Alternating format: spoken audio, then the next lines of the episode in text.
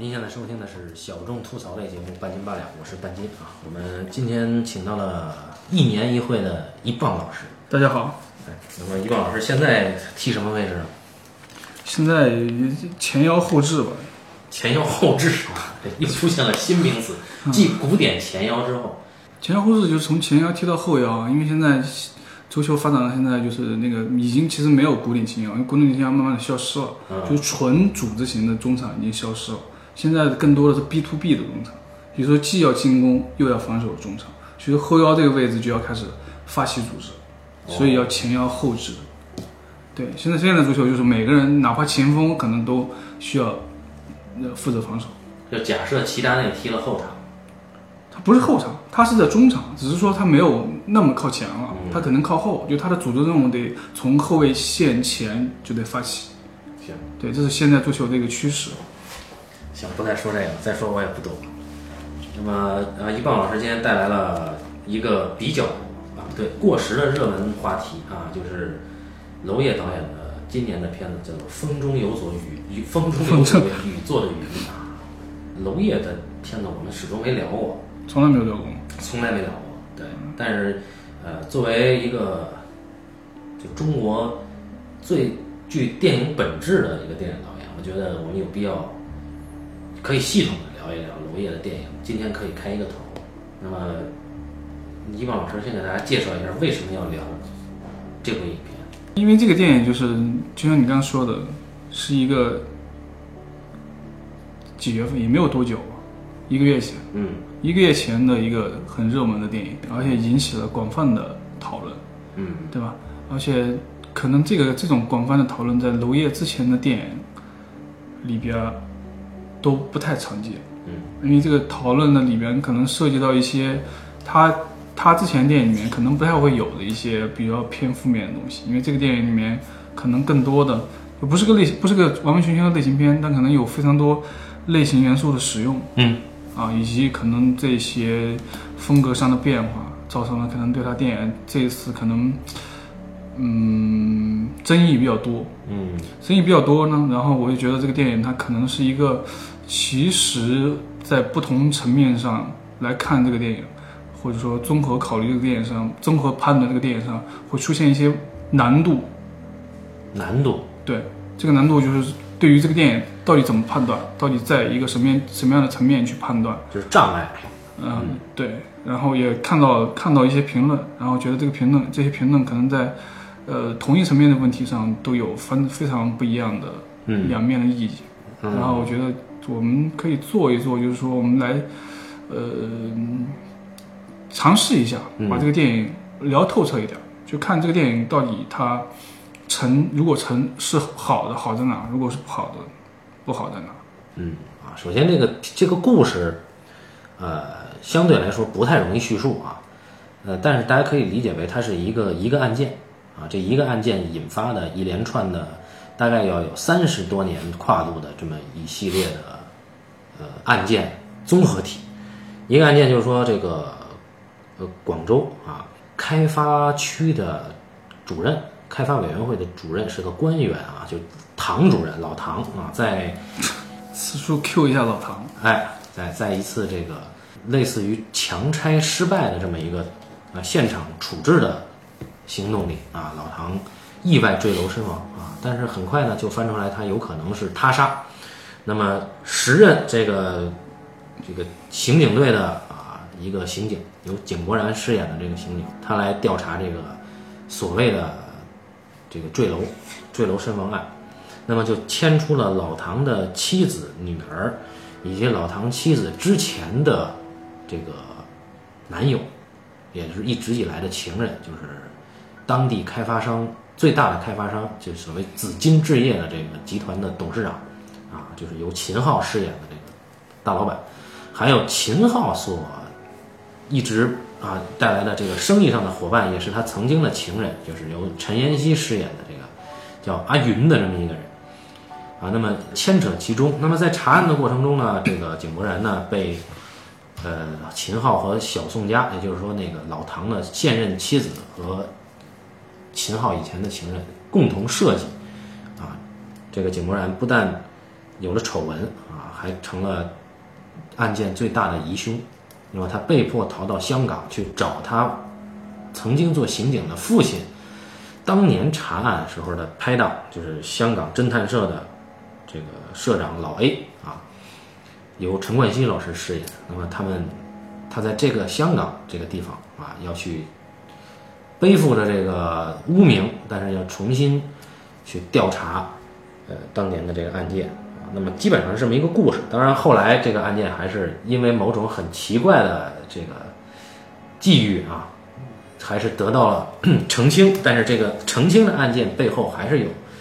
有一丝的疑云，就这么这么一个故事啊。剩下的就是需要具体情节来来描述。这是娄烨继上一部影片，上一部影片应该大概是四五年前了，就是推拿之后。对，但这部影片，呃，气质上或者说是呃取材上更像《浮城谜事》一点啊。呃，反正我看下来感觉我是挺喜欢。我可能喜欢的点是一开始啊，还有最后，呃，中间整个叙事的过程我不是很喜欢。开始就是那个无人机航拍的这么一个段落带来的感觉，还有最后就是一按破解之后，还有一部分疑案没有拨云见日啊，我比较喜欢这两处。呃，不喜欢的就是中间他查案的这些过程，还有就是这个所谓后最后这个疑案中的疑案啊，这个嫌疑有点故作嫌疑，就是其实答案在一开始大家就都知道。以我身边的人为例啊，都是都是在评价这个片子，它是一个呃知音故事改编。就像那个《浮城谜事》直接说了是来自天涯的一个帖子改编，那么他大家戏称为这个片子是从知音的故事来的。那么实际上这个片子也有，呃几年前的原型，就是广东那边有一个开发商的一个管委会主任啊，有这么一个原型巨巨贪啊，很多人呢都觉得这个片子的情节设计极尽狗血之能事。嗯我觉得我们是不是可以先从它的叙事层面来聊起？嗯，从叙事层面上讲，你觉得它还是借鉴了不止一种类型电影元素？我觉得这个问题啊，就是叙事层面这个问题，可能是两个问题。嗯，在我这是两个问题。嗯，然后一个问题是，就是你刚刚说的，说这个故事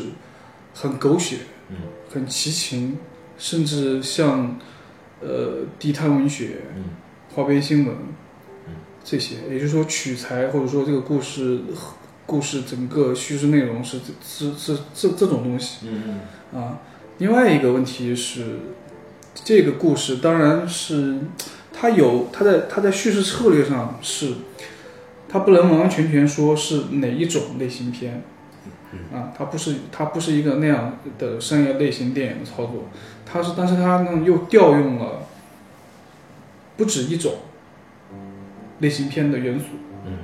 然后呢，这个策略上，我认为就至少在我们现在看到的这个版本里边，也就上映的这个版本里边，嗯我觉得这个策略，嗯，造成了可能叙事上的一些缺憾。嗯。啊，然后第一个第一个问题，我觉得那个问题也是很多人提到说这个故事很差，然后我觉得我觉得那个问题对我其实不是个问题，因为我不觉得不觉得一个电影里边如果是一个狗血故事、奇情的故事，然后那样的故事就一定是不好的，或者说是呃，哪怕放在一个文学作品里面，然后出现一个那样的故事内容，它依然有可能会成为一个好的文学作品。因为那个文学性可能是它的叙述手段，也就是说，它怎么说嗯这个东西去达成的，而不是说什么这个东西达成的。嗯而娄烨电影我们也知道，其实娄烨电影有个最大的，嗯、导演上的特点，就是他是一个非常重修饰的导演。嗯也就是说，电影语言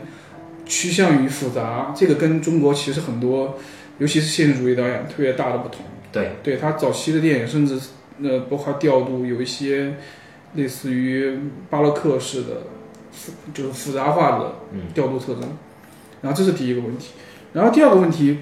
嗯，第一个您说这么快呢？对啊，第一个问题就是我你，可以举一些例子，就比如说啊，呃他人之子》这个片子，嗯，其实他的处境也很奇情，他处境也很奇情，对不对？就杀了他儿子的人，刚巧分到他的木匠班，那他也是一种奇情的处境。就是同样的故事基础，完全看你你的切入点是什么，你的角度是什么，你怎么去讲述这个故事，对吧？对，啊，所以说，所以这个问题就很简单嘛。嗯然后第二个问题就是叙事策略上，就是我这个这个电影其实它用了两种很显然的类型的叙事，就一种是呃更大众的，也就是所有都能看到这个框架上最明显的这个所谓犯罪电影，嗯因为它要有一个呃警察身份的男主人公去切入这个案件，嗯然后一点点的展开，一点点的最后寻找真相，对吧？这是这是外观上最明显的一个一个一个东西。然后它还借用了一种稍微亚类型一点的类型，这个类型叫做黑色电影。嗯这是我们那年学学电影的时候，而且我们其实看过很多经典电影是这种类型，比如说《唐人街》，比如说《双重赔偿》，比如说《马尔他之音》。然后这个类型呢，有一种非常非常大的特，因为它是从硬汉派小说来的，它有非常大的特点，因为它跟犯罪片最大的不同是其实是文化气质或者说文化特征的不同。因为它有一种非主流性，这个非主流性它它塑造的其实是非英雄的主人公，嗯，也就是说这个主人公并不是一定是要寻找到真相，或者说是目的那么明明确的，啊，这个主人公往往是他是一个亦正亦邪的，他会在这个寻找真相的过程中间一步步陷入到那个欲欲望的漩涡里边，所以黑色电影往往会出现，比如说以金发女郎代表的这种诱惑，就代表诱惑的，或者说代表欲望符号的，呃人物，嗯，对吧？所以他这个电影你能看到，当井柏然进入这个案件之后，他非常快的使用了黑色电影的类似的桥段。这个桥段是什么呢？就是就是呃，宋佳演的这个林慧跟马思纯演的这个女儿两个人竞相去，呃，无论是出于多少情感，可能是完全没有情感，可能是完全功能性的去去去色诱井柏然。但是呢，这个电影里面呢，他其实在主人公的选择上，也就是说井柏然这个人物的，呃呃设定上，他其实又不是黑色电影那种人物，因为他很明显的讲，因为他的父亲，对吧？他是他查这个案子是有强烈的动机跟内在的动因的，就是因为他父他这个案件跟他当年父亲查的那个案件有关系的。有关啊，对他并不是说他是黑色电影那种文化，呃氛围里面的那样的人物，就是说他是一个其实被动卷入，我觉我觉得在黑色电影的这个呃本土化使用上面，国内电影最成功的是《白日焰火》。嗯，因为《白日焰火》，呃我是觉得《白日焰火》里面的廖凡那个角色是中国这些年里面出现的最好的一个男性角色，因为他身上有非常多的面相，面相既是有类型的，也有非常现实的面相。然后，而且那个人他是因为他不是警察，嗯，他不是警察了，他有一个他有一个体制外的身份，有一个体制外的身份，他变成了一个亦正亦邪的人。嗯，对吧？所以他才有他去查案过程中间，甚至跟呃桂纶镁这个女性角色，也就是这个嫌疑犯之间发生了这个危险又互相吸引的关系，嗯，对吧？但这个这个两性关系在在呃风雨云里面是根本不成立的，也就是说，这个类似于黑色电影元素的使用，在在风雨云里面是根本根本不成立。嗯，对，这个要要详细呃分析一下，就是你刚才说到的，我觉得这个词不太恰当，嗯就是母女竞相去引诱这个刑警。先先后先后啊，对对对，我觉得先后是可以的，就是当然他也没有说争谁先谁后啊。这个首先，首先就是说他们这个从母亲角度，这个林慧啊，这个风韵犹存的这个人呢，他第一一开始他是出于任务，出于保护利益、保护自己的这几个人的这个目的，去给井柏然设套。但是很快林慧的林慧发生了一个转变啊，这个是很少见的。如果说按照类型元素讲，他开始保护这个人。或者说至少给这个人一条生路，并且不惜以我要把所有的黑幕全揭出来为威胁，要要给井柏然一条去香港的生路。当然，这个契机可能是他女儿触发的。那么再说他女儿，他女儿呢，目前呈现出来的是单纯，我认为是单纯的，他女儿是受到这个刑警某种气质的吸引，是有情感或者性的欲望冲动在。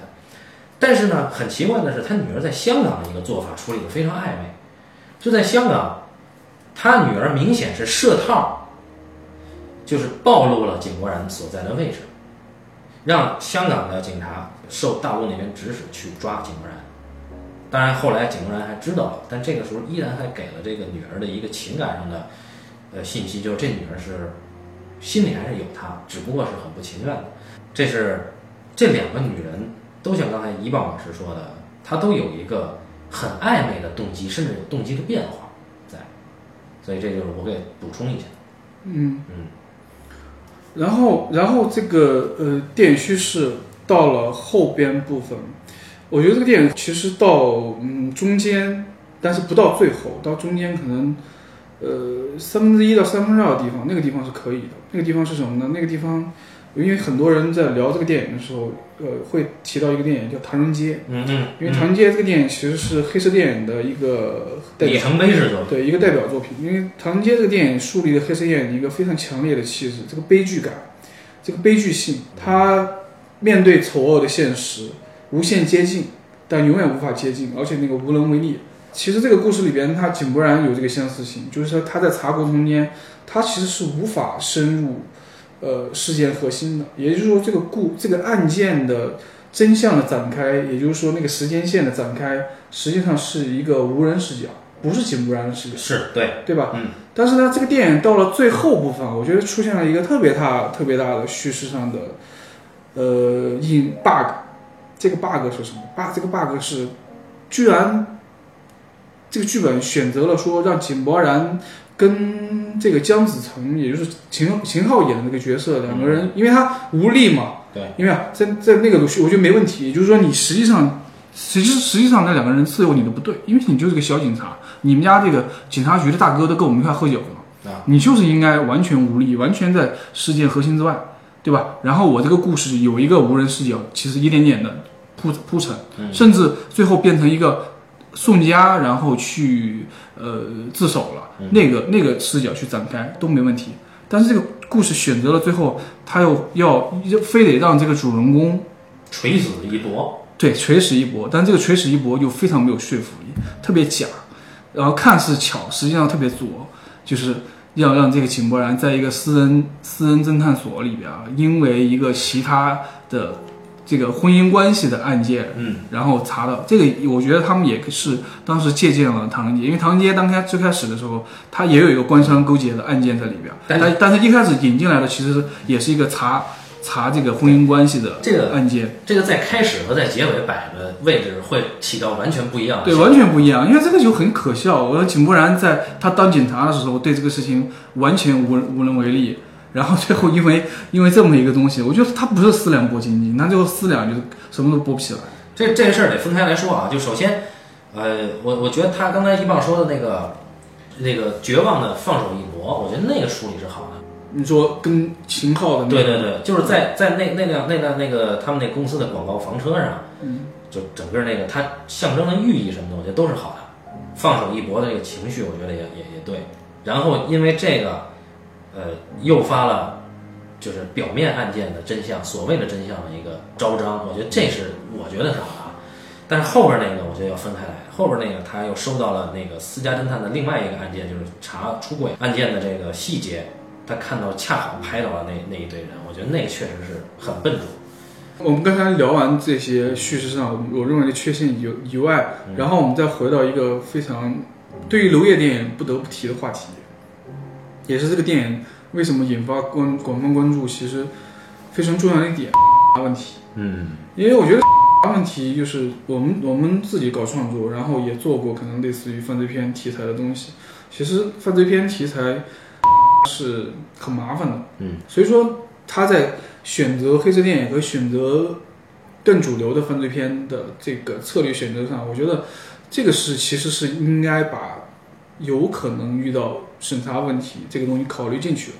而不是可能现在网上聊的更多的说，哎，那些可能局部的删减啊，我觉得那个可能还对这个故事的影响没那么大，嗯，我觉得更大的影响是我刚才提到的这个东西。包括我觉得那个白人焰火，因为白人焰火，你能想到说廖凡一定不能是警察，对吧？嗯。但一定不能是警察这个东西，对白人焰火这个电影确实是好的，因为他不能是警察，他脱离警察身份之后，他变成了一个，哎，我跟体制无关，嗯。然后我这个人其实人就是我亦正亦邪的那一面，他脱掉警服以后，他这个行为就变成了一个他往自己内心世界走的行为了。呃，对，他就这个这个在文化上，他就可以更多的保留黑色电影特征了。啊啊，这个是《风雨云》的一个难处。嗯，因为首先《风雨云》它在叙事上最重要的是，呃，这个跨度三十多年的这个案件，不是警察，对这个案件必须警察啊，对你不可能设身其中。对你你如果不是警察，你不可能能够跨度出三十年前甚至十几年前的他父辈的那个案件，所以就他这个身份是避不开的。而且他他这个警察设定也有这个他这个电影的特殊之处，他这个警察类似于有点独狼性质，单枪匹马，他不是一个体制的力量啊，这也肯定是一个等于说呃是一个策略综合的一个结果。嗯而且最后呃，给他什么十十佳青年的那一系列的镜头还是挺讽刺的嘛。嗯嗯，我也是偶然中看到有人翻这个这个影评啊，呃，是一个公众号，他就专门提出了《唐人街》和这个片子的关联或者比较啊。我是我是觉得很很别扭，虽然说在讲背后的利益集团博弈嗯引发的案件，但从叙事的角度啊，还有从整个影片的气质来看，呃，这两个片子我觉得没有可比性了。最大是就是我刚才那个观点是，它这个电影外发生的事儿是完全不一样的，就这两个电影之外发生的事儿是完全不一样。还有一个就是《唐人街》呢，不折不扣的继承了早期黑色电影的类型的这么一个片子，它只不过在这上走得更远，对，它有一个那个类型在美国的叙事传统。对，很鲜明的传统，包括它在里面用到的一些元素都有承袭黑白时代的那个黑色电影的元元素，但。《风雨云》来说，呃倒不如说《风雨云》是继承了这个《浮城谜事》的一些特点，它就是很模糊的这种呃犯罪题材电影的这种元素啊，或者说是特征。首先模糊在哪儿？第一，就刚才说了，一个主人公的身份问题。唐人街他是一个私家侦探，但他的前身杰克尼克尔森的前身，他是个检察官。那么这就有了一个悲剧性，就是说我在走向我内心世界过去，然后我重蹈覆辙，重新无能为力的这个过程。那么他实际上对过去的黑色电影是一种超越。但《风雨云》它的主人公他的身份是不存在这个点的，他是一种对他父亲那个那个坎儿的一种纠缠不放，他是子承父业或者说是为父亲报仇的这么一个天经地义的事儿，那就跟他本身的内心世界是无关的。但是在这个过程中，这点我是不太喜欢的，就是说在这个过程中他自己面对这个情感的欺骗，或者一时的欲望的那种。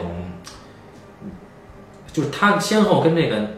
母女两个人发生情感关系之后，都被情感欺骗过。那么他自己的这个反应，我觉得是没有给这个人物增加层次的。就基本上这个人给我感觉纯粹是为了他当年他爸的那个案件而一直查到底的这么一个人。但他在在他因为这个案件，他变成了一个什么样的人，或者说他甚至有偶尔有一一一刻两刻的那种摇摆啊、暧昧啊、迷惑啊，我我是觉得不是很明确，这是一个。再一个就是《唐人街》这个片子，它好在，我觉得它的戏剧性更集中。就说我是一个层层剥开，我通过接触这个女人以及她的所谓的妹妹、女儿、丈夫、父亲。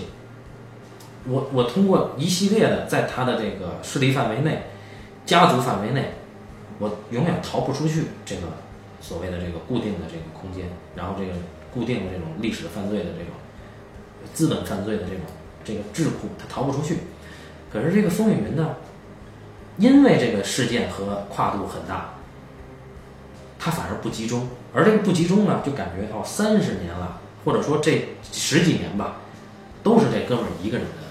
都是他一个人做的，他没有形成一个，就是说我给你犯罪如山的那种，就是说像唐人街上我逃不出去的那种感觉。我觉得唐人街背后可怕的是在于，那个约翰休斯顿扮演的那个人，他其实代表了那种势力，而那个势力因为家族和地区空间的这个存在，给你感觉是不可撼动的。但这个，呃，这个这个什么秦昊和那个老唐，他们背后的那个东西，你感觉非常的薄。他确实有这个不管是三十年还是十几年的这种跨度，但是我总感觉就是说，只是一个啊，这死一人，几十十几年以后这个案件没破，是因为使了钱掩盖了罪行，后边又翻出来，只是这样而已，他没有那个感觉。嗯啊，我觉得这个拿这个来跟唐人街比不是很恰当，我觉得没有必要比。嗯，对，还有一个就是，还有一个不恰当的地方，是因为我觉得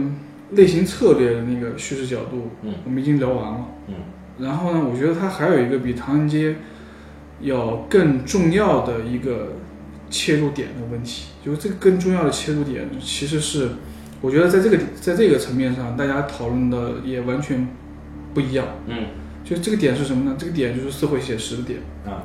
这个写实，这个社会写实的点是，呃，我觉得娄烨娄烨这几年，就像你刚才说的，从《浮生浮生迷事》开始，他有一种切近现实的选材，对，然后呢，加上他电影之外发生的这些故事，啊、他跟审查之间的关系，其实娄烨有一个观点，跟审查的观点，我是很喜欢的。他说审查是要去 击的。不像很多人说我们要做做一个东西，创作一个东西，我们先自我审查。啊娄烨是认为，实际上是，呃，没有那么铁板钉钉的，嗯没有那么说一二三四五究竟是什么，有很多东西是可以松动的，就是说用用试探这个词，对，可以松动的。在可以松动的情况下，那这个事情就应该，如果我们不去尝试，那你就不知道这个事情有没有可能啊。嗯所以说这个事情，当然他选择了一个他在他在《风风云风雨云》那个电影里面选择了一个其实非常非常陡峭的题材，这个其实是有当时的呃中国现实的一个原型的嘛，有一个原型的事件，嗯对吧？然后呢，在很多人看过这个电影之后，他会有些人是这样的观点，他认为这个电影的社会写实性是名不副实，嗯。他是认为说你整个故事只把那个东西做成一个影子，啊。或或者说做成一个背景嗯。啊，然后呢，整个电影，然后你其你其实真正做的还是个类型片，你知道吗？这我觉得这个观点其实一个是一个非常非常大的误解。嗯。非常非常大的误解，就是我不认为说社会写实层面的电影一定是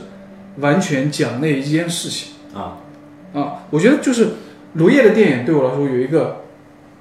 也是我我我认为我把他我视他为一个呃有个性的导演。很重要的一点，当然可能他有个性的东西不止一点，我们可能之后再去讲别的。我现在要在这个话题里面聊的很重要的一点，实际上他的电影不一定要关心政治，啊，但他的电影是政治，这个怎么解呢？就是后半句怎么解？后半句是政治的，就是说，就是如果你比如说啊，举一个最俗的例子，就是华氏九幺幺，嗯。华氏九幺幺在它的那个素材里边，它其实是呃，在它在纪录片伦理上是非常有争议的，嗯。就是关于它表现的东西，它非常有侧重，它的剪辑已经完全成为一种策略性的选择，嗯对。就是我一定要把这个故事，把这个东西剪成一个趋向于我要表达的观点的东西。那这个剪辑以及这个电影本身，它就是政治的，嗯，它就是政治的。就是说它有作者的强烈意识形态的。对。啊，然后我认为娄烨在这个电影里面做的事情是，他有他一方面他的叙事是有类型类型性或者类型特征，一方面这个电影其实是有一种伪纪实性。嗯这个伪纪实性以及以及他这个电影里面使用的这种，呃，嗯包括他对抗的东西，他内容上的选择对抗的东西，然后家暴，然后这个呃凶杀案，他反抗的那个暴力的主体，然后他自己使用的这种电影语言，他也是政治的，他其实也是政治的。然后这个电影还有讲一个呃讲一个呃题外的事儿，就是这个电影你有没有注意到这个电影里面时间的选择？时间的选择，也就是说这个电影里面出现了两个关键的时间点，啊对。一个是二零零六年，嗯。一个是二零一二年。嗯。二零零六年，也就是说在大桥下边发生了那个焚尸。焚尸案，然后二零一一二年的时候出现了，也就是说这个电影故事开头的唐主任坠楼案。坠楼啊，而这两个时间点呢，正好是娄烨创作生涯里面一个两两个关键的时间点，一个是二零零六年是 歌园被禁的年头，哦，对，然后二零一二年是他通过《浮生迷事》重新浮上水面，也就是说这六年对于娄烨来说是失踪的六年，嗯，而对于这个电影里面的故事里面的人物来说是连安云失踪的六年。哦，啊，也就是说，娄烨的电影其实一直在用他的角度在处理社会现实跟呃他自己的现实之间的关系嗯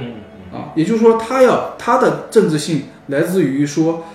我要把我跟历史档案紧密的联系在一起，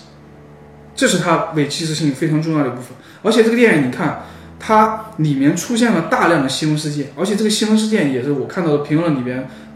争议很大了。有的人认为就是说这个新闻事件完全不符现实，这个不符现实在于哪？就是说你们里面怎么可能出现啊一个什么婚纱楼，还是一个什么酒楼上新闻的事儿？但实际上他通过这个形式手段、形式性把这个东西做成了一个呃历史时间流动的，嗯，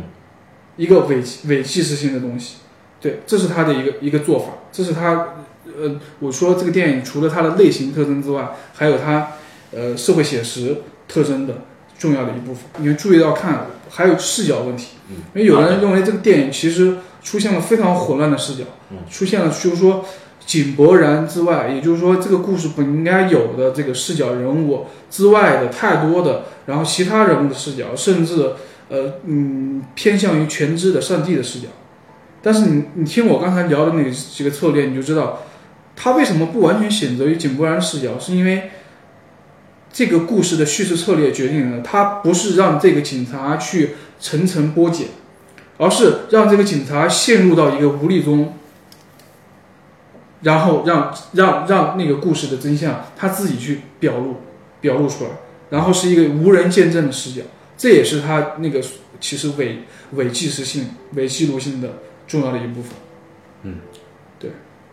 这个举个反例，一棒说的那个，很多人批评这个，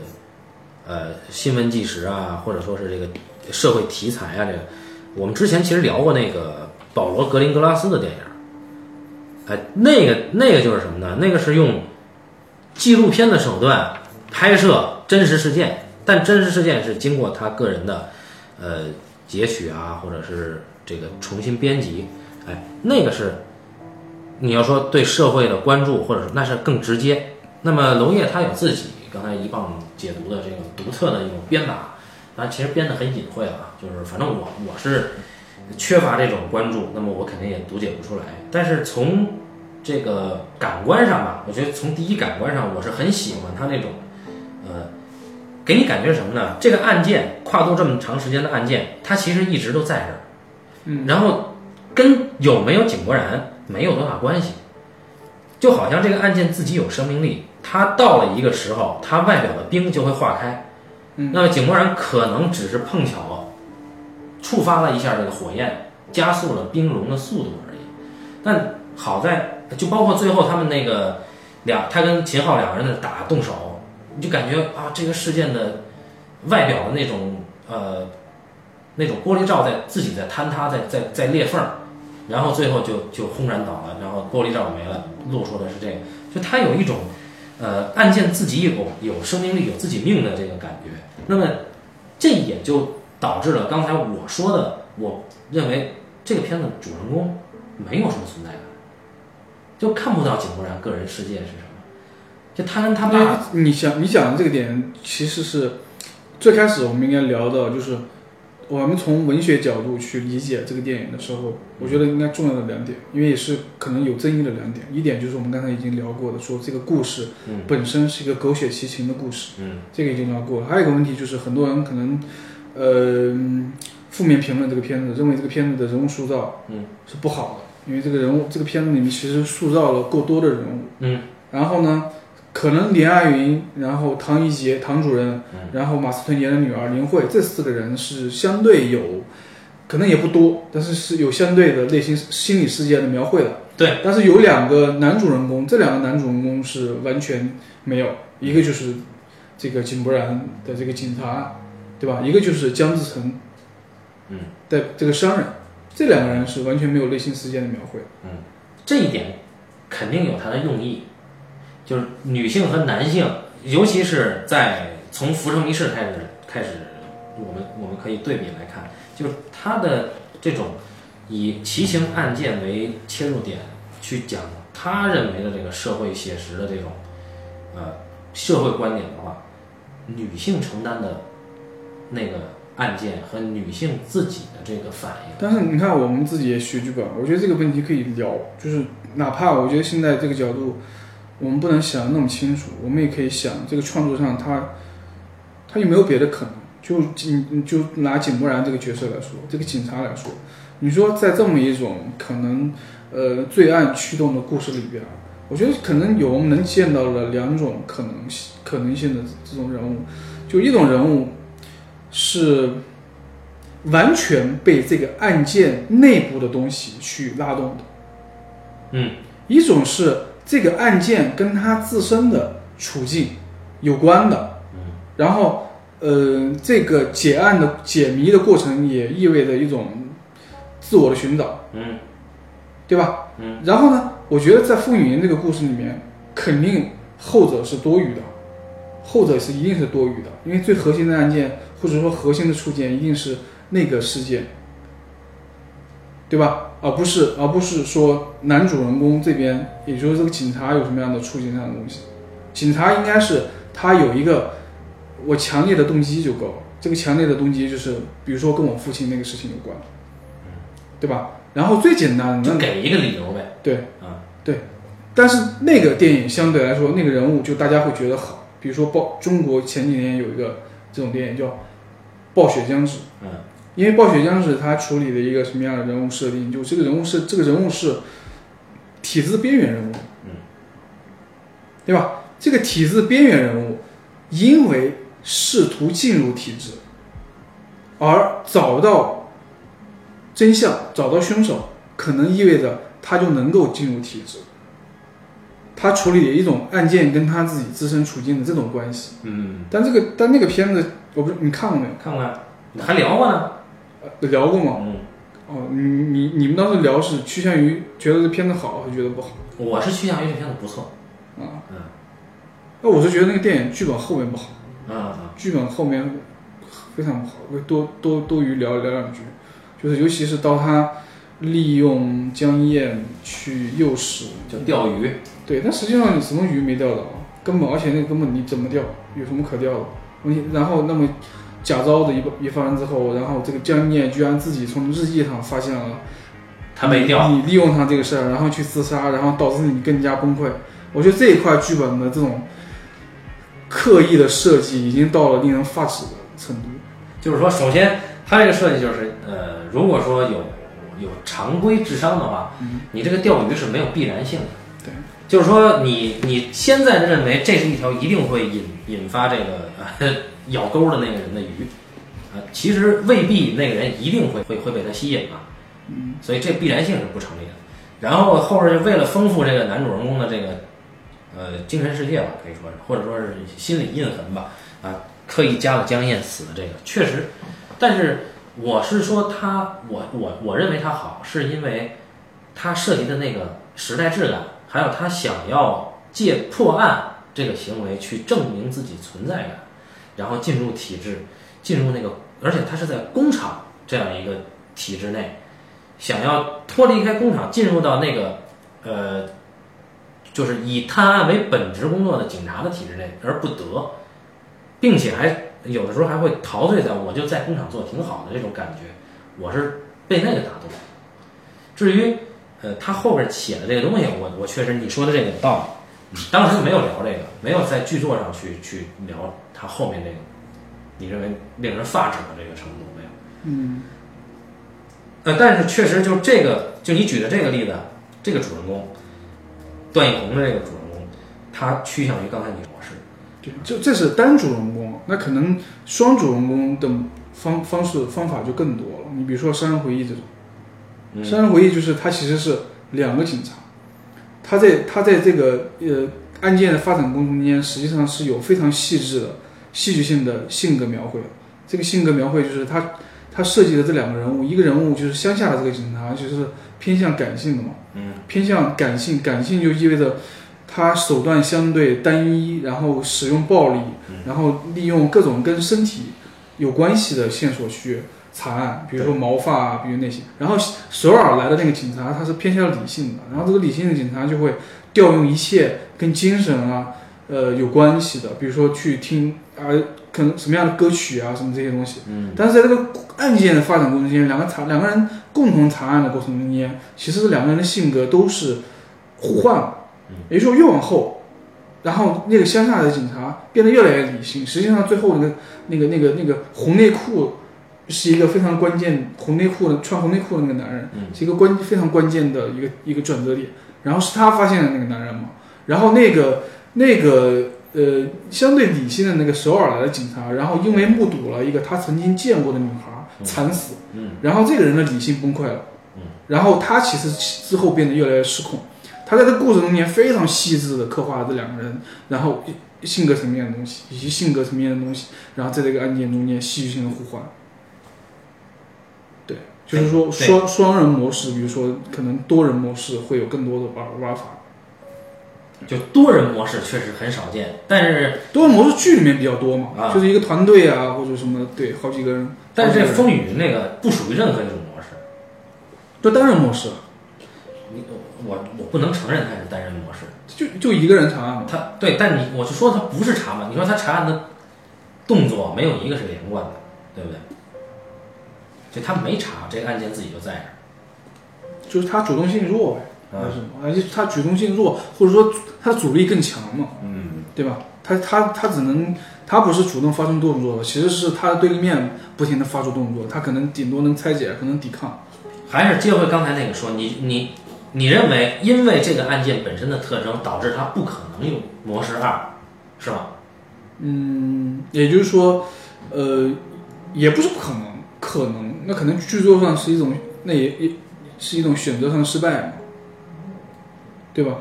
是一种选择上失败嘛，因为对于这个对于这个故事里面的这个警察角色的呃使用，啊，也就是说，你认为现在这个主人公的处理是合适的？对，嗯对。然后另外一个就是姜志成这个角色，也就是秦秦昊演的这个角色，嗯因为你会发现围绕在他身边的几个人，嗯有的人是被杀的、被害者，有的人是杀人者。嗯他既没有被杀，也没有杀人，然后呢，他又是情感世界和内心世界被表现的最少的一个人。有些有些观点就会认为这个人，呃，过于脸谱化，他没有道德负担，然后他没有内心增长。我觉得得先解释一下脸谱化这个，就是就如果说有人说这个角色是脸谱化的，我觉得他首先对脸谱化有误解。嗯，什么是脸谱化呢？嗯脸谱化的你得画这个脸谱，对不对？但我觉得姜子成没有脸谱，就脸脸谱化的意思是我还是塑造了一个相对典型的角色的，嗯就是说有典型事件去显影这个人物，那叫脸谱化。嗯啊，但姜子成我觉得是一个很复杂的一个人，他就是一个，其实姜子成恰好就是我们能够从报道中，甚至说都比报道更肤浅的一些道听途说，这就这么一个人，嗯，我觉得更类似于这种感觉，就是姜子成这个人物，很容易想象的人物，对，我是觉得姜子成这个人物我还是相对满意的，他有点像是一个恶的根源。但还不是恶的根源，嗯他是从恶走出来的那个人。嗯就他身上散发着那种恶的那种东西，但他恶的根源还是在他背后那个东西。我不能说姜子成本人是恶的根源，我说他是这一系列恶的恶行的根源。恶行的根源是因为他是始作俑者。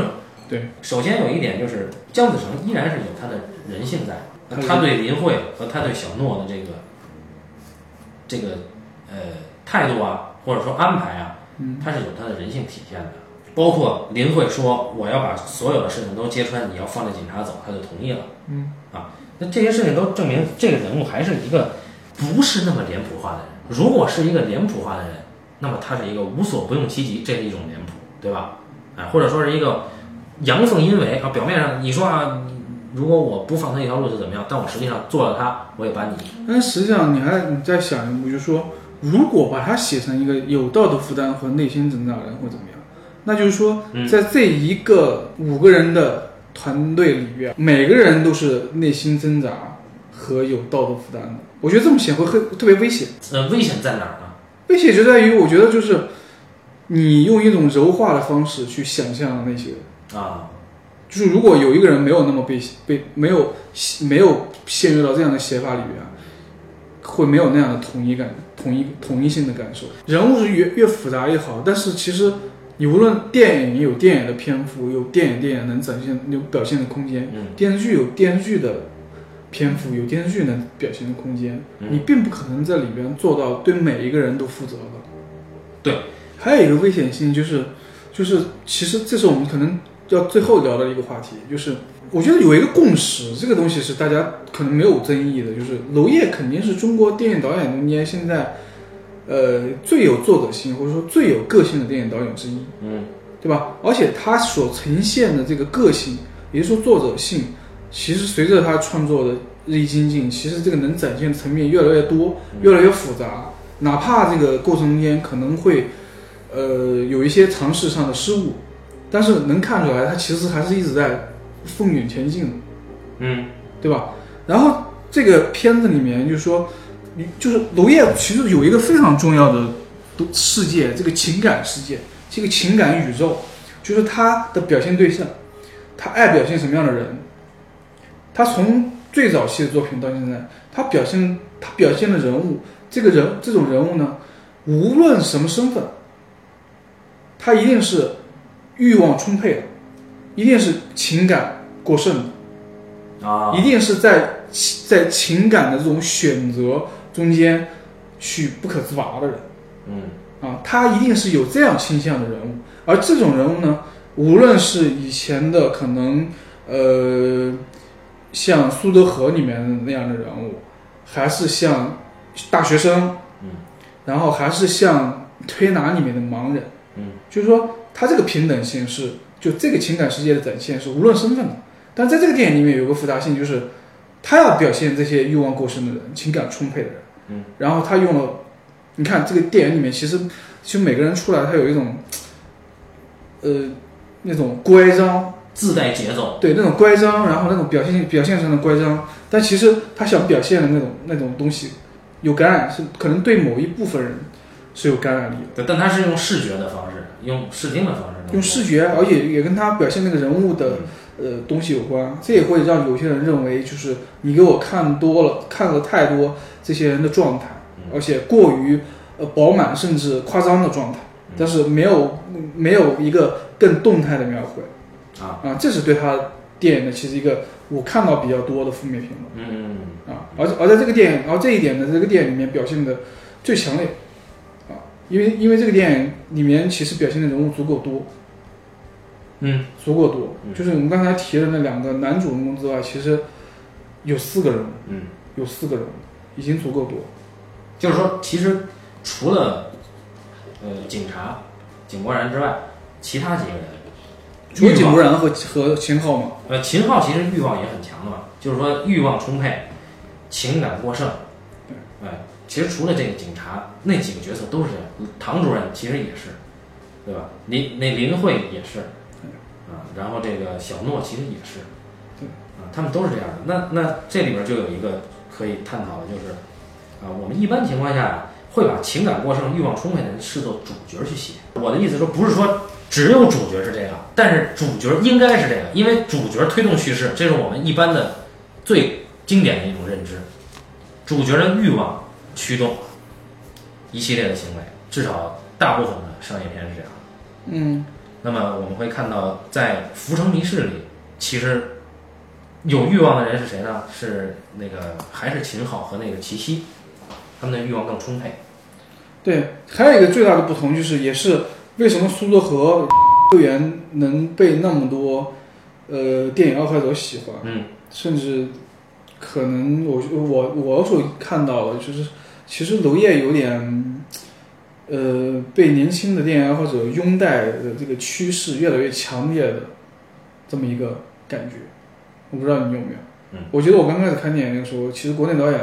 里边贾樟柯是最受爱的，是拥戴的。但现在就娄烨，因为娄烨他可能我有一些电影内的事儿，有有一些电电影外的事儿。然后娄烨的电影，我刚才说的这个表现这个情感宇宙的这个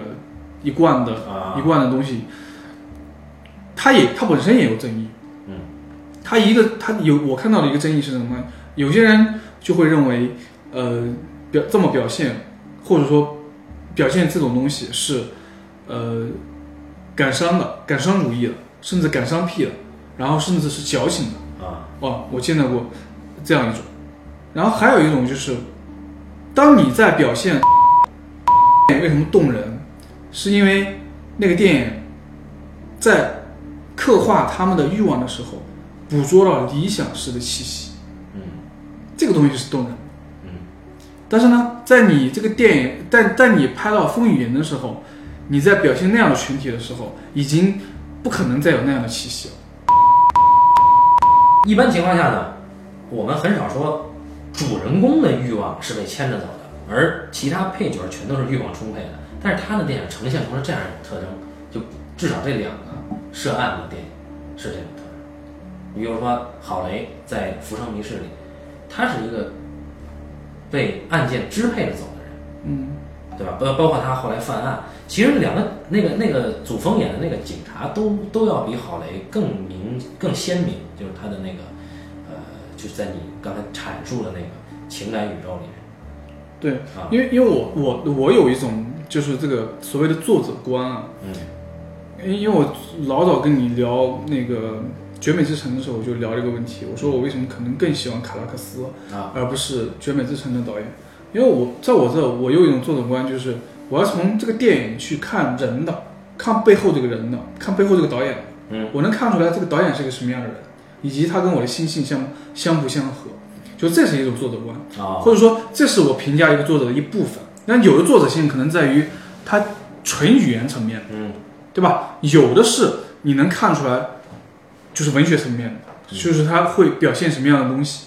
对吧？甚至它里面会散布着一一种什么样的情绪。嗯其实罗烨完全就是这个层面，也是这个层面，他的这种作者性，就在这个层面上，大家去评价的作者性会有非常不同的观点。也就是说，大家会喜欢会不会喜欢一个特别感伤的人，一个多愁善感的人？然后有一些人就会会挺觉得这个挺矫情的，然后有些人又会觉得这个东西很感染人，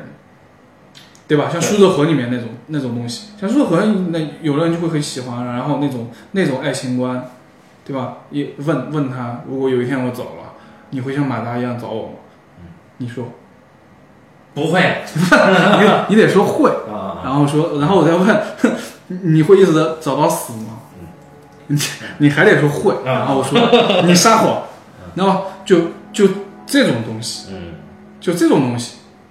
这个苏州河是他作者情感表现最直接的一个，他是他是这样，就是说我我们刚才说他情感宇宙那个东西，嗯，这个是他最纯爱的一步。纯爱就更容易直接嘛，就是我对因为我纯爱。这个来的，但是你你你很难说爱和性哪个是更直接的，那个是纯爱的一步，那个只是讨论爱情，嗯。就不让我爱我会是死，我会死。嗯。但是其他的东西，有的是偏向于表现性的，嗯对吧？或者有的有的是是是里面掺杂了更多社会层面的东西，嗯啊，对，比如他在法国拍过一个叫做《花对啊，那个就是纯性的。》，嗯，我比较喜欢那个，那不是因为它表现的是性，但是我觉得那个东西拍的那个情绪非常动人。你说最喜你娄烨电影不，娄烨我最喜欢娄烨电影是《紫蝴蝶嗯，你最喜欢紫蝴蝶》啊？啊，哎，你这个观点好独特。对，就是你可能是他的那些大家都呃很神话的那些片子，嗯，我看的时候太早，等我有形成自己的呃所谓鉴赏观点的时候，我《紫蝴蝶》正好打动了我。紫蝴蝶是我刚开始，呃，开始看电影的时候，那个时候刚知道有戛纳电影节这回事儿。哦他是那年戛纳电影节的主竞赛，嗯那年是姜文当评委，啊，然后那年有一堆动物的，动物的就是名字里面有动物的电影，哦，比如说获最佳金棕榈的这个大象、嗯狗镇、紫蝴蝶，哦，但那个片子当时评价很不好。嗯对，那个在戛纳的场刊评分也很低。但我后来看，我不觉得它是，我当然不觉得它是娄烨最好的作品，但我还是觉得那个那个电影大有可观之处。就是那个电影里面语言上很多东西，就是我刚才那个观点里面，政治性、政治的、因为他的电影语言使用上其实非常做做了很多，其实颠覆于很多就是那种题材电影的对东西。对，而且在呃，就是他因为他选材选的是这个这个题材，但他用的手段又是相反的，就是去可能是去消解或者反着来的对这种题材的。那么在在这种双重的这种夹击之下，这个紫蝴蝶就显得特别有魅力，就那个呈现出来，我是纯粹从感官上觉得很喜欢的。呃，你要具体说它所谓文学性上怎么样，那我觉得它还，我觉得肯定还是其他的片子可能更好一点。我心目中的那个年代，我就是电影，我觉得那个那个真的是很能达到，就我觉得他拍出来，我就觉得那个年代是那样的，真挺好的。啊，就我觉得他是呈现出来的，也是因为这个，我一下就觉得娄烨特别好。我刚才说那个纯爱的电影，嗯你看 会员的选择就特别有意思。我觉得会员跟《恋爱的犀牛》有一种精神气质上的相似性。《恋爱的犀牛》那个话剧嘛，那个话剧也是个纯爱电影，也是个小舞话剧小舞台上的一个其实经典的爱情爱情爱情话爱情小话剧。嗯然后他后来那个版本的郝蕾成为会员的女主角，然后那个版本的那个主题曲也成为那个电影。我当时看那个那那个预告片的时候。嗯啊，特别强烈的气质，那个强烈的气质伴随着那个歌，那个歌其实是《恋爱的犀牛》里面的那首歌，然后包括那个里边里面后半部分的那个男主角是段奕宏演的，嗯，也是就段奕宏跟郝蕾一块演的那个版本的《恋爱的犀牛》。哦，就呈现出了一种对话性。嗯，我认为娄烨的电影里面最好的之一啊，对啊，一个一个一个这部，一个那个春风，啊，春风，春风春风还没看嗯，你到现在还没看吗？啊啊，那个是那个是戛纳呃不是是娄烨最后一次戛纳主竞赛，就哦，到现在为止，之前已经有其实有四部电影没有进戛纳主竞赛，就春风之春春风拿了最佳编剧之后，进了戛纳主竞赛拿了最佳编剧之后，已经有四部《花》《浮生迷史》《推拿》和《风云》，已经有四部没有去去去过戛纳电影节了。嗯，对，推拿是去了柏林嘛，花好像是当时戛纳的别的单元嘛，不是主竞赛。嗯，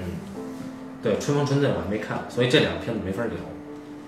那就等那得重新看。对，那等你看完嘛，因为你就已经一开始就立下 flag 说娄烨专题第一集。啊，对，对，还有一个话题就是老大家老说这个说同是第六代导演，虽然严格意义上不一定是都是第六代，嗯因为其实讲的更偏晚一点。啊，都是第六代导演三个很主要的代表人物，在两年内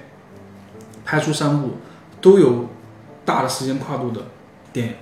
嗯，而且都有一种好像个人电影，呃就是在他们的电影序列里面有一定的呃阶段性成果的电影。嗯就在我这看呢，我认为，嗯，罗烨这个电影，即使不是他对他而言非常成功的电影，依然是中国电影里边非常重要的一部，风雨云，对，嗯。非常重要。的一部。我觉得甚至这个电影的重要性要超过贾樟柯《江湖儿女》的重要性。虽然讲《江湖儿女》可能更完整，嗯，可能更完整，然后可能呃缺憾更少，然后王小帅那个电影就，我我我是不喜欢的，嗯，对我是不喜欢的，我我是不喜欢一个一个导电影导演，其实，呃，身上的锐气越来越少，然后态度和立场越来越趋向于没有态度和立场。啊，因为因为王小帅不是没有锐气，王小帅是曾经在最开始的电影拍那几个片子里边啊是很有锐气的，电影语言上是相对有锐气，他是起点完全绝对不低的一个一个一个导演。但是我觉得他其实他这么多年拍下来，然后这个电影的那个锐气是越来越少。啊，这个锐气就是，而且这个锐气就是你你你你能散发出多大的创作能量？因为娄烨面对这个，我觉得面对这么一个题材，然后他又去尝试类型的东西，然后又尝试那种呃，我刚才说的可能有伪伪伪记录的东西，我觉得他在里面其实那个东西非常勇敢，非常自由。然后贾樟柯呢，他也有他自己强大的创作自信。这个创作自信就是他选在《江湖王》里面，他选择了一个什么样的主题？我觉得这个主题是很陡峭的，就是你要去讲一个女人常伴一个男人身边，然后这个男人呢，实际上是有巨大的缺失，对你来说是有巨大的情感缺失的。嗯，然后这个故事主题是在讲一个女人类似于江湖道义似的不离不弃，但这个江湖道义用一种现代眼光来看，它其实又是一种呃自我认同的缺失，或者自我寻找的缺失。然后，但是贾樟柯他有这个自信，说我来讲这么一个其实很陡峭的主题。但是你看王小帅，王王小帅选择了一个一个一个那样的故事，然后那样一个脉络，然后最后选择了一种最安全的一种，我觉得在利益上甚至不高于相似题材电视剧的和解式的结果。呃，但也不应该完全否认所有和解式结果的电影。那当然了，对，那很多和解式的电影是好的，那什么什么绿皮书也挺好。哦，对，我觉得就是我也呃做个结语，就是反正有些影评啊，他喜欢找一些这个我我是比较介意的，他喜欢找一些其他更经典的电影啊，套在他写的这个影评里，去论述他对这一部影片的呃非常少的这就说啊，你你你这电影跟那个电影比起来，啊，差差差，甭管差还是好啊，但他更主要的他说的是一部不该拿来做比较的电影，比如《唐人街》。但我觉得呢，娄烨的这个电影呢，其实你单纯的就从《风雨云》来讲，或者再搭上《浮城谜事》来讲，它自有一个标签儿，就是这些案件中的女性，她自己发生的变化是令人想起来不寒而栗的。在《浮生迷事》里，那个齐溪，嗯，你去看齐溪出场的状态，以及齐溪，你可以去脑补一下齐溪跟这个这个姓乔的这个主人公，嗯，曾经过去相识的那个没有拍出来的状态，嗯是不寒而栗的。因为齐溪出场了，他他怎么处理的齐溪呢？嗯对吧？有有郝蕾这么当时很精致的一个中产女性做对比，嗯好，那这里面其实就有娄烨，我我个人觉得是有娄烨对女以女性来承载他对这个案件所代表的这种社会压力的、社会侵蚀的女性的一种痕迹。嗯。那么在《风雨云》里边也是一样，你比如说林慧，这是已经活活表现出来了，从呃那是他们大学时代，一直到现在这个林慧精神分裂最后自杀，呃，他这这个状态的变化实际上是非常明确的，有这个脉络在。那么只看这个女性，而且这里边给了三个女性，很有意思。嗯，有个叫阿云的，有个叫林慧的，还有一个叫小诺的。嗯，啊，三个女性呢，不同的地域，一个代表了那个年代最发达的地区，一个代表了这个就是大学生她换面嫁给了老唐，另外一个是这个香港、台北和大陆，对啊，嗯。台北是那个年代最发达的嘛，就就她阿阿云云是从那儿来的嘛，还有一个是这个小小女孩儿是最后出走香港，嗯，啊，这些东西都已经呃把作者对这个就是在故事中间，那个谁，那个林慧不停的跟小洛说，他说你怎么还不去香港？嗯。在香港好像类似于一个那种，呃，安全的去处或者归宿的地方。呃类似吧啊，大概是，反正呃就是从女性的态度上讲，已经足够看出他这作者的态度了。啊嗯，或者说在女性的处理上也能够看出作者的态度，没有必要去拿它跟强行的去跟其他类型片比。当然，呃，当然它也不是一个完完全全的类型片。对，当然你这里边用这个男主人公去一去一一步一步的去推这个案件，可能是不得已而为之的一个手段啊。对那我觉得，我觉得这个问题可以最后来讲一下，就是是不是一部类型片，跟只是这个电影里面，无论它用的多还是少的类型元素，这反这是完全两回事。嗯，因为类型片实际上是一个商业电影的概念，因，为它要满足一个，因为类型片说是一个类型跟一个观众之间的契约关系，就是说你要满足那个观众的期待，就是说一个爱情片，观众应该看到什么样的结尾，然后一个西部片应该观众看到什么样的故事模式，它是要满足这样的一个观众期待才组成这个类型片，所以它本质上是一个商业市场电影的概念。消费标签儿，对，嗯但是呢，现在我们看到很多电影里面，像这种电影，像《药神》这种电影，因为《药神》这个电影其实它，你要说它是个类型片，它是个什么类型片？它不是个类型片，嗯对吧？但是它非常充分有效的调用了各种类型电影的元素，纯熟的调用了一些电影类型的元素。嗯，对吧？这个是一个很大的不同。对，所以就是还是你说的那个，我也同意，就《白日焰火》确实是一种很成功的本土类型，也不是本土类型，类型本土化。对，就是黑色，就是黑色电影。我觉得黑色电影一个文化那种文化的东西嫁接到中国来的一个还挺成功的，对，没有产生排异反应的一个东西。嗯，排异反应而且对，最后你看到那个《白烟火》的那个导演刁亦男，不是刚进戛纳主竞赛了吗？因为因为他其实应该是跟第六代同龄人，但他到现在才拍四部电影。啊，他拍四部电影，上一部柏林主竞柏林的金熊，嗯这一部进戛纳主竞赛，其实势头也挺猛。而且你看他的作品，我其实也觉得，因为我看过他前三部，嗯我也觉得他其实是一个，嗯，个性趋向于可能还没有那么强烈，但是他趋向于明晰的那么一个呃当代导演，一个一个一个导演。对，因为因为你看他那个第二部《夜车》跟跟《白人烟火》，它其实故事里面的核心的情感关系是相似的。哦因为夜车那个故事里面，他讲一个男人，这个男人的妻子被执行死刑了，然后呢，他要去找那个给他妻子执行死刑的女人去复仇，然后在试图复仇的过程中间，也就是说接近接近那个女人的过程中间，产生了那种危险而吸引的关系，嗯。跟这个跟白人焰火是一样的。嗯。啊，你这么一说，又又又觉得又觉得刚才说的这个这个情感关系有点像那个片子，但那个片子是是今年我看的最糟糕的一个国产片，就叫《阳台上哦》，根据一个短篇小说改的。我而且那个电影是一个特别失败的改编，就那个本来是个短篇小说嘛，因为它短篇啊很简单，就讲一个男的，讲一个男的他爸爸，讲一个可能十八岁的年轻人，他爸爸他们家要被拆迁，然后他爸爸因为跟拆迁那边的呃负责人关于多少钱拆这个事儿谈不拢，然后他爸气死了。嗯。然后这个男孩呢就想去复仇，想去找那个谈判的那个人去复仇。然后接近那个谈判人过程中间，发现那个谈判人家里有个女儿，这个女儿好像智力有点问题，在电影里面就周冬雨演的，有点问题。然后就开始偷窥，开始偷窥那个女人，开始跟踪那个女人，然后一点点接近那个女人，然后这个小说结尾戛然而止，讲的可能他最后出现了一点闪念，要放弃这个复仇的念头，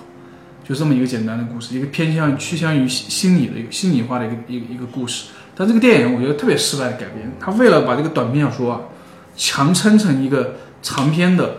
电剧剧剧本故事，但他又没有能力把这个心理化的东西去更精细的刻画。嗯它变成一个什么呢？它变成了加了一条主线，也就是说，让这个男主人公去到一个快餐店打工，啊，这个快餐店就是可以去偷窥他的仇人家的。然后他在讲这条主线，就是他怎么跟这个快餐店里的一个东北小伙，染着一头红头发的东北小伙，两个人天天交交往。然后这个东北小伙，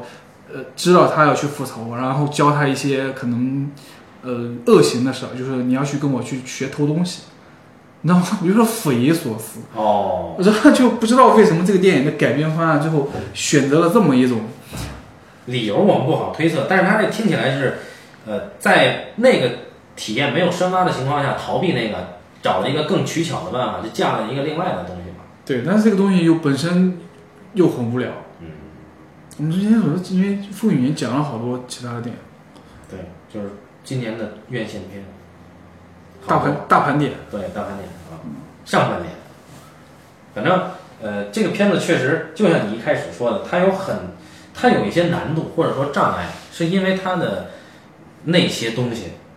不管是选材、社会，还是它电影之外的，包括它自己的手段，这综合在一起，它是一个非常复杂的东西。那么聊起来还是要一层一层的聊，也未必能聊得透。对，嗯，对，嗯，就是一个，反正也是一个吃力不讨好的行为啊。但是聊的过程中还是有一些收获，反正我们自己，我是我是有一些收获的。嗯，那么我们就作为娄烨导演专题的第一个啊，但是至于后边，希望有生之年能把他这个专题我们现在还在期待南京大剧院进不进戛纳主竞赛，因为现在还是有一一丝希望，因为戛纳主竞赛现在已经公布了十九部，可能还有两三部两三部待公布。这个待公布其实就是看那能不能在最后电影节开始的时候赶上，因为现在最大的希望是昆汀的那个《好莱坞往事》。哦南京大剧院可能还有一丝丝希望，因为那个福茂其实是因为甘，因为那个娄烨已经很多年没去戛纳主竞赛了，而且那个福茂本身又很喜欢巩俐，所以哦所以其实外外外国媒体报道其实是这个片子是还是有希望的。虽然中国电影今年已经进了一部戛纳主竞赛了。嗯，好，那么今天就到这儿啊。啊好，感谢大家收听这一期的半斤八两，咱们下期再见。再见。